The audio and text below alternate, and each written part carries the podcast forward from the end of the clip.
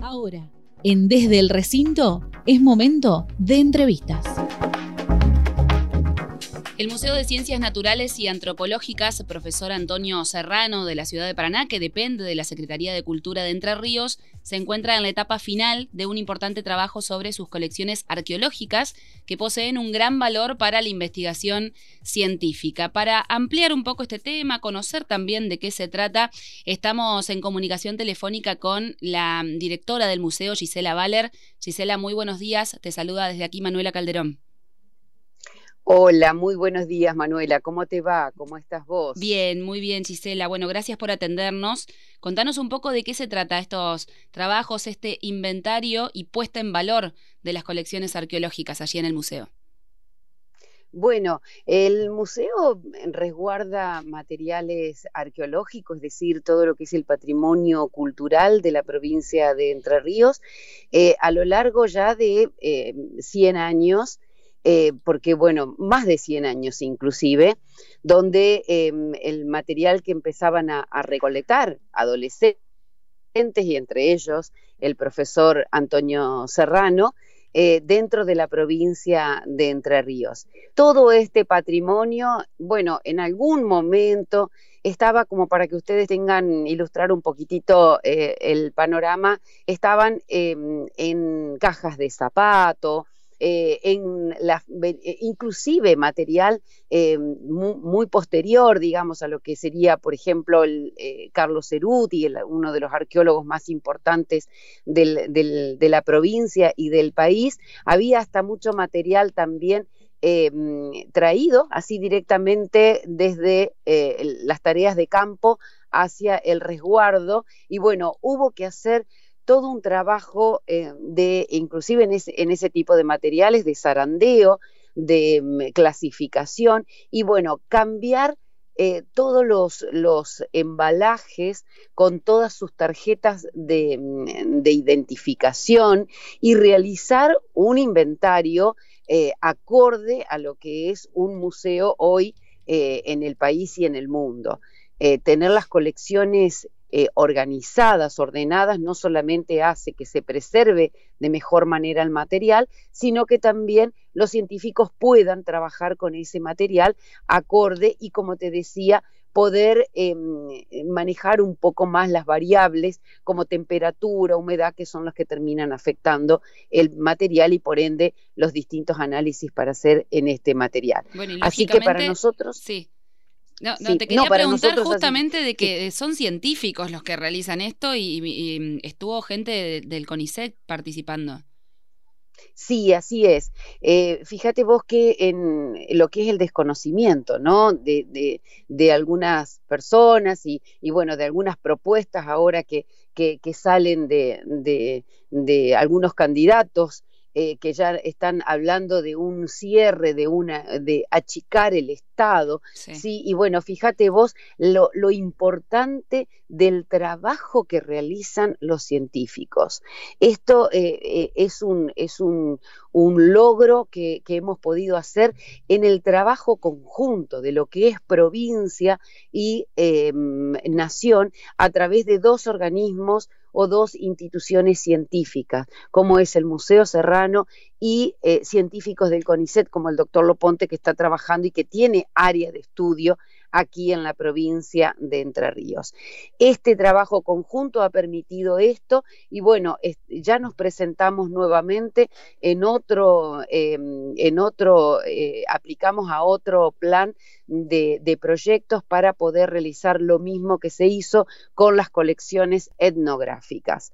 La verdad que esto em, e, es muy importante para nosotros porque, bueno, por ahí en la provincia eh, eh, los científicos que tenemos en la provincia eh, están como, bueno, por ahí con diferentes programas de, estudio y nos permite, bueno, esto, ¿no? Que darles las condiciones también para que se siga investigando y para que sigamos conociendo acerca de nuestro patrimonio y acerca de nuestra identidad.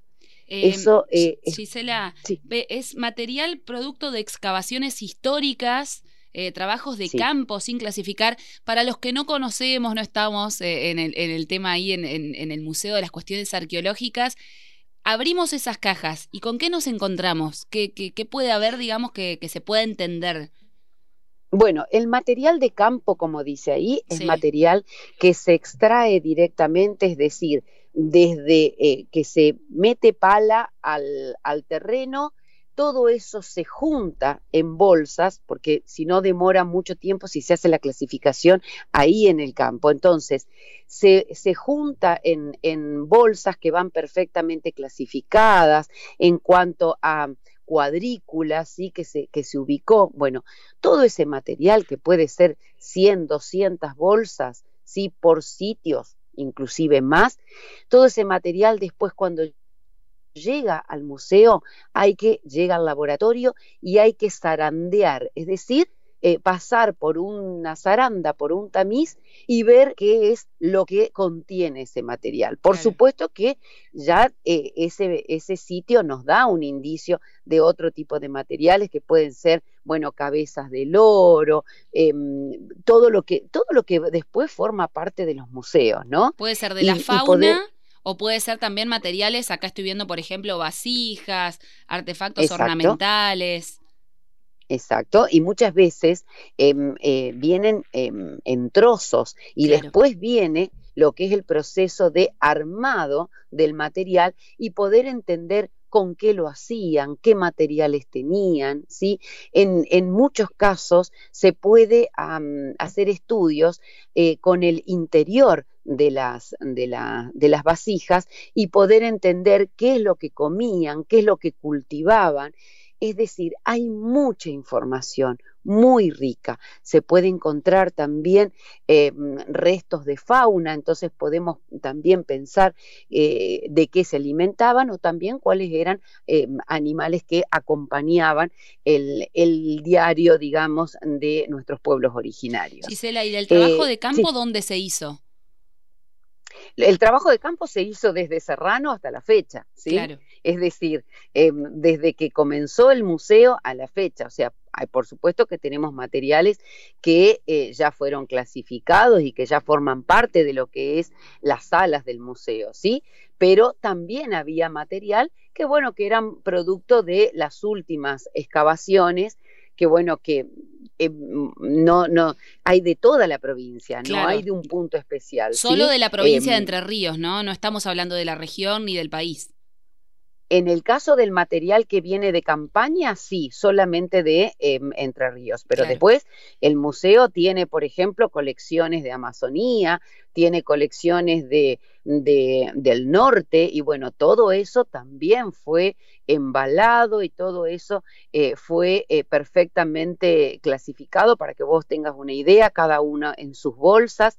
Las bolsas son bolsas tipo Ziploc, ¿sí? Es decir, que no, no ingresa mm, este, como es la, temperatura ambiente eh, y después puesta en em, cajones de plástico perfectamente señalizadas a qué sitio pertenecen.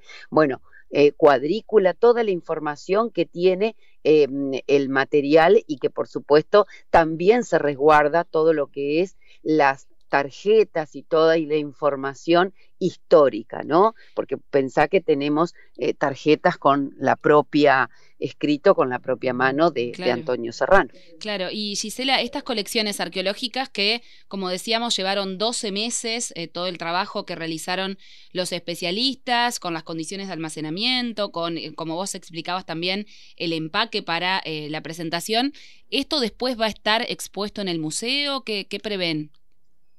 Mira, nosotros estamos en un proyecto em, de eh, realizar una reserva visitable, ¿sí?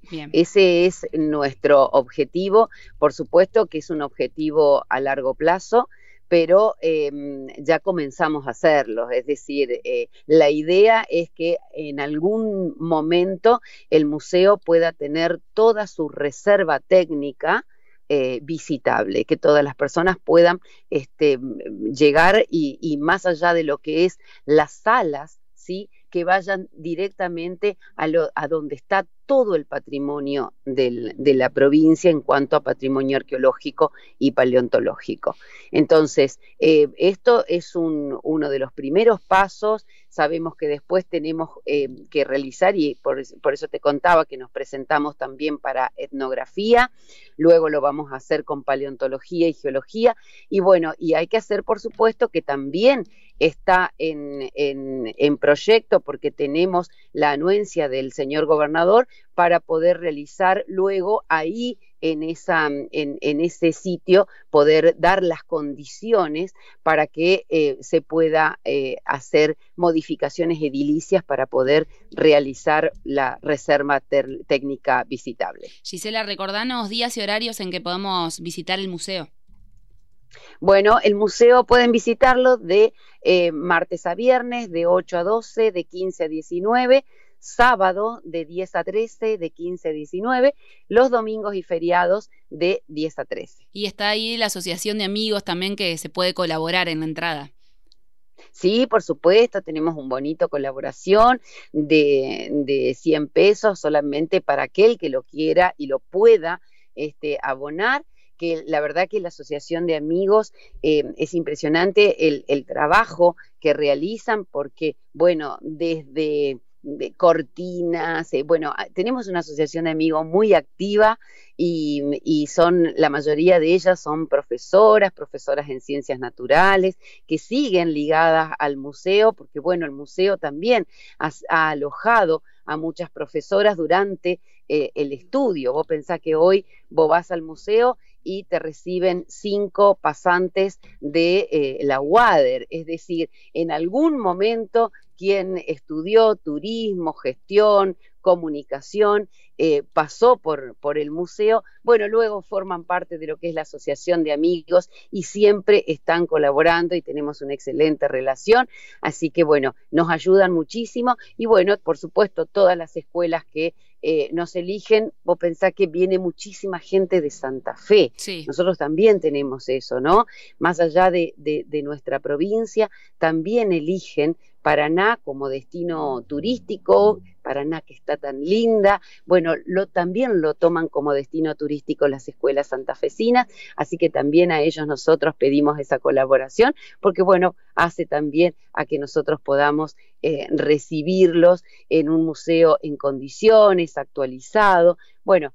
Em, el museo realmente em, está trabajando y ha trabajado de esta manera, porque bueno, yo hace 20 años que conformo este equipo de trabajo donde venimos ya con todo el personal trabajando ahora en esta semana que viene.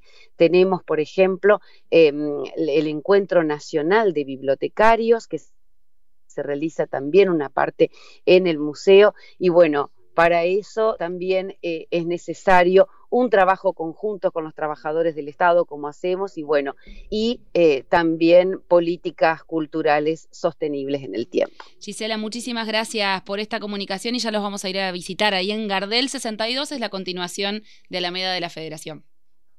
Bueno, muchísimas gracias. Gracias por ayudarnos, bueno, a difundir nuestro trabajo. Gracias por tu comunicación y que tengan una excelente jornada. Gracias, buenos días. Pasaba entonces por Radio Diputados Gisela Valer, quien es directora del Museo de Ciencias Naturales y Antropológicas, profesor Antonio Serrano.